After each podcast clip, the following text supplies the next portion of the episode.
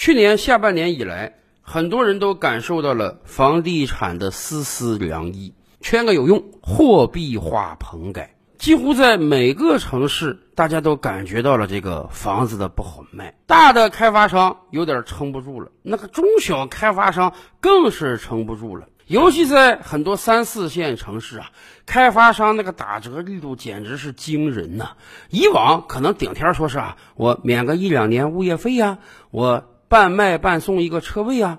现在有很多开发商呢，干脆是打个八折，打个七折。但即便这样，房子也不是很好卖。去年上半年，美国那边大印钞，很多人都担忧啊。输入性通胀会进入到我国，所以去年上半年房地产形势相对还比较红火。然而，经过了漫长的等待之后，我们发现中国经济远比美国经济强劲的多，也有韧性的多。所以那面通货膨胀，而我们这面基本没受太大影响，所以没有多少人提买房抗通胀了。再加上一系列政策组合拳之下。很多人都觉得这个房价肯定还要下降，因此持币观望的心态很浓，这也使得广大开发商感觉到这个房子真是越来越难卖了。然而，进入到二零二二年以后，我们发现。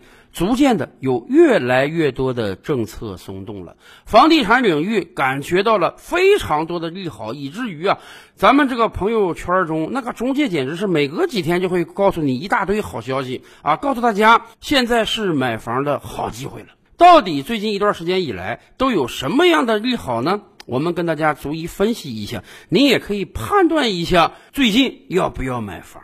首当其冲的呢，当然是。降利率，这个是实打实的优惠呀！从去年年底以来，央行已经两次调低了利率，尤其是第二次啊，把和房贷直接挂钩的五年期及以上 LPR 利率调低了五个基点。虽然说相比于庞大的房贷，这样一个利率的调低呢是杯水车薪，每个月你恐怕也就只能少还房贷几十块钱而已。但毕竟这是一个趋势，这是一个信号啊！降息总比涨息好，这个少花钱总比多花钱好啊。而与此同时，很多人发现银行的银根也在放松。去年年底的时候啊，很多人抱怨说这个买房批贷啊太麻烦了。以往可能十天半个月就能批下来的贷款，最长的时候有人三四个月才批下来。而且银行对于首付款的来源呀、月供的还款能力呀，调查的是非常细致的。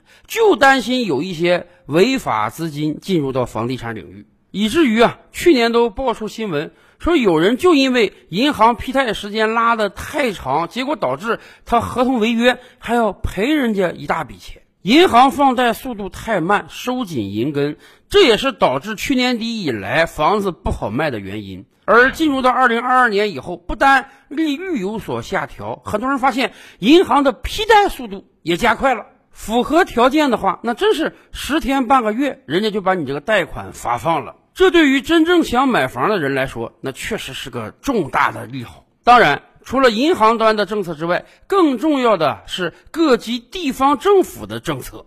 到目前为止，我国大概有三四十个三四线城市啊，已经推出了两成首付的制度。众所周知啊，在过去这几年。你要买房，你至少要准备三成首付。对于很多刚需而言，这个凑首付那是很辛苦的，真的是要掏空六个钱包的。毕竟现在房产的价值这么高，大多数人买房那都是要靠贷款的，首付肯定越低，那么你购房压力就越小，你购房的可能性就越大。所以最近有几十个城市推出了两成首付。当然，两成首付也是合法的，因为大概在四五年前啊，央行和银监会就下发过指导性文件，对于那些不限购的城市，最低要执行两成五的首付，但是各级地方政府可以因应自己的实际情况再下调零点五成。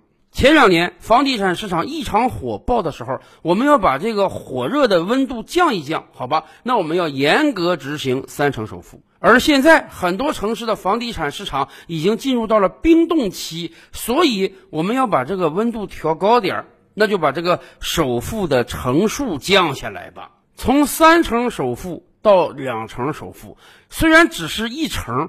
但是给购房者省下来的那是几十万的资金呢。可能一对年轻的夫妇本来准备攒五年钱才能买房，现在你攒三年就可以了。而且很多城市在推这个两成首付政策的时候呢，还有明确要求，你必须是以往的无房无贷的刚需，你才可以享受两成首付。什么意思？如果你是一个年轻人啊，没有房子住，要组建家庭了，准备买房，你妥妥的是刚需。你以前没有买过房，你以前没有做过按揭贷款，那么好。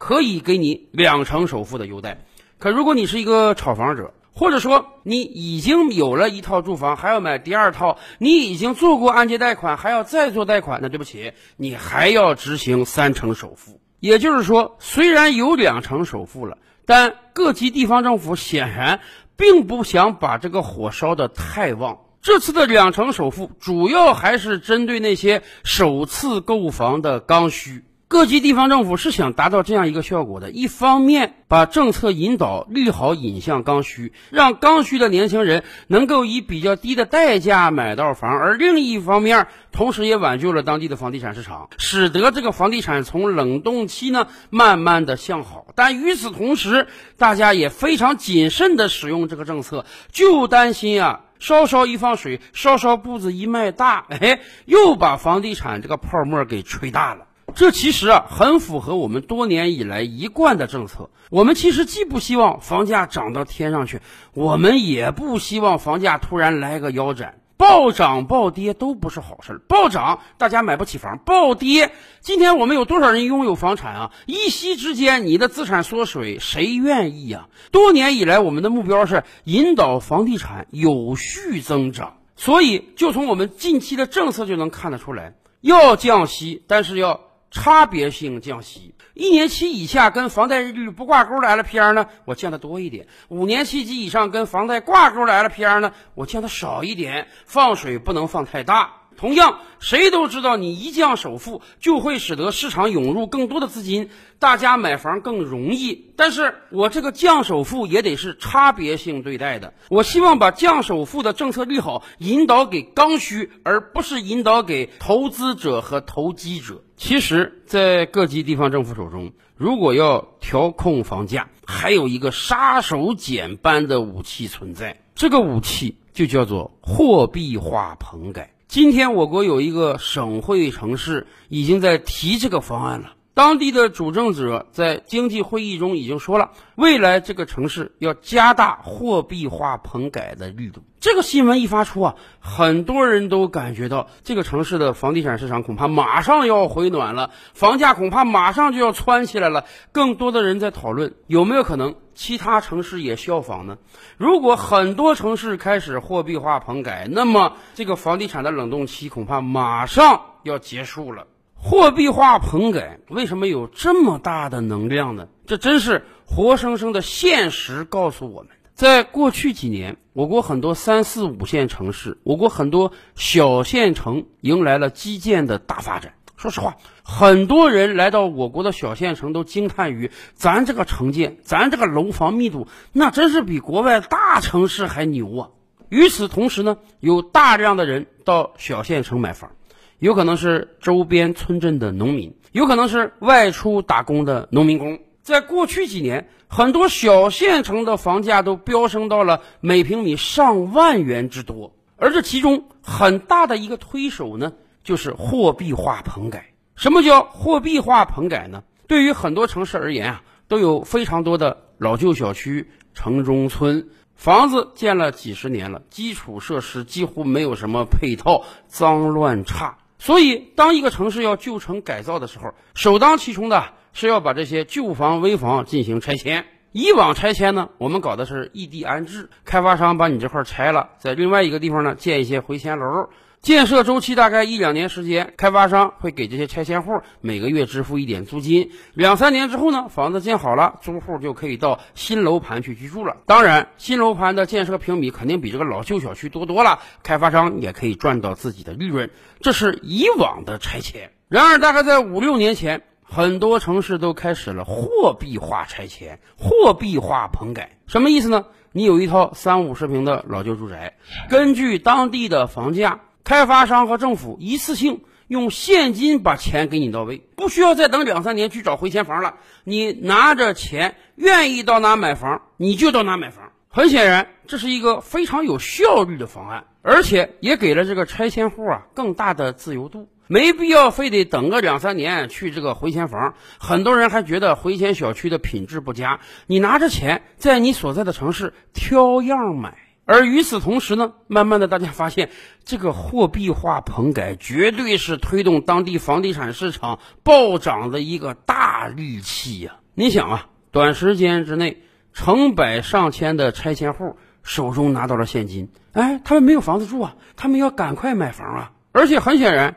对于拆迁户来讲，这也是一次机遇。以往住在非常狭小、拥挤、脏乱差的旧小区、城中村，基本没有任何居住品质。现在好了，手里拿到了大把的现金，你还可以加上一点以往的储蓄，买一套梦寐以求的房屋。更关键的是，你还可以使用银行贷款。以往住三十平，政府不给你那个钱做首付，刚好你可以买一个一百平的房屋。短时间内有成千上万的人 拿到了这个拆迁补偿款，他们会涌向这个城市的每一处楼盘，去看看哪里适合自己安家。这对于当地的房地产市场而言，是一个多么大的利好啊！当然，从某种意义上讲，这也形成了一种循环：政府出钱改造城中村，给拆迁户大把的现金，拆迁户去买房，推升了当地的房价，房价升，地价当然也要升。所以，政府在拿出其他的土地招拍挂的时候，土地出让金的价格也会水涨船高。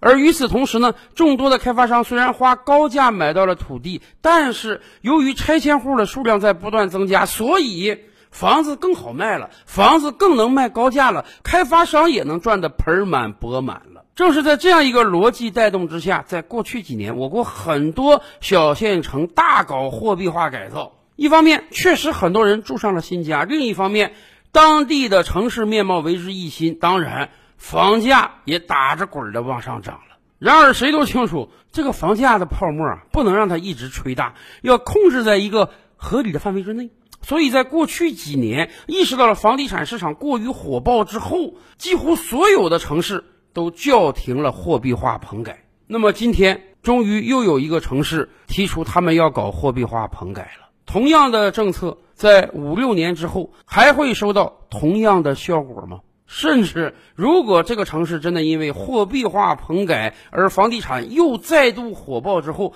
会不会有更多的城市跟进呢？您觉得货币化棚改这个杀手锏到底是能用还是不能用呢？照理拍案，本回书着落在此。欲知大千世界尚有何等惊奇，自然是且听下回分解。